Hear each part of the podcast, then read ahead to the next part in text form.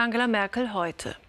Julian Niederrümelin war unter Gerhard Schröder ähm, Kulturstaatsminister und Staatsminister für Medien.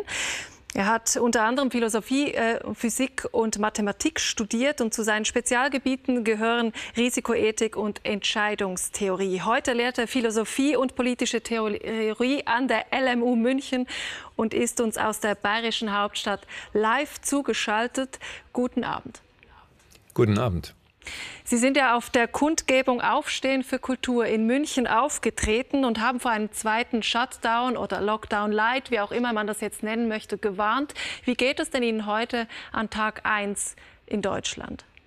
Also ich habe in der Tat schon seit Wochen davor gewarnt, dass wir uns in eine strategische Sackgasse manövrieren.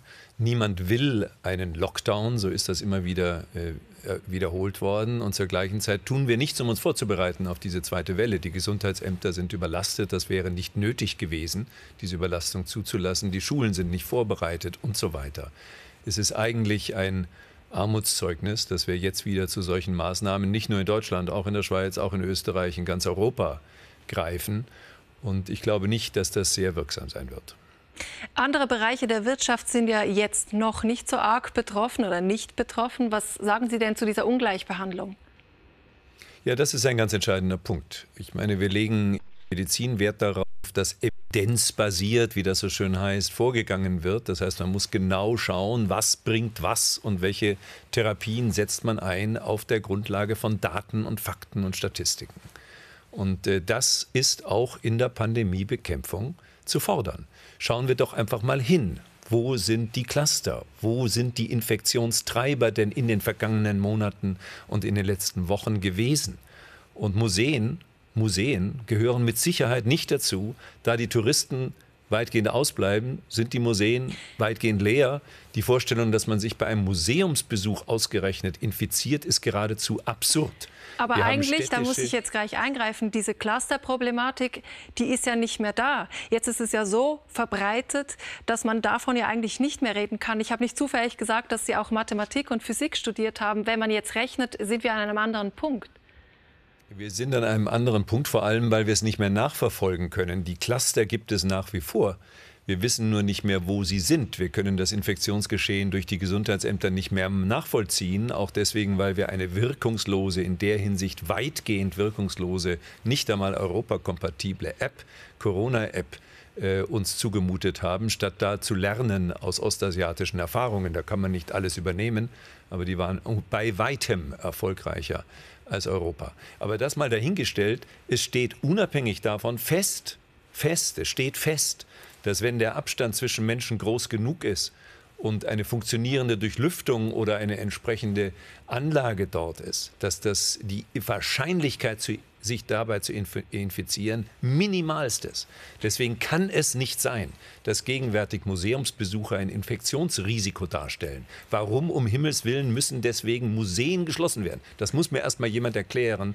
Das entbehrt jeder empirischen Begründung. Und wir sollten uns nicht auf Maßnahmen verständigen, die in sich nicht stimmig sind, weil dann am Ende die gesamte Pandemiebekämpfungspolitik in Frage steht. Und das wird sich dann auch vor Gerichten zeigen.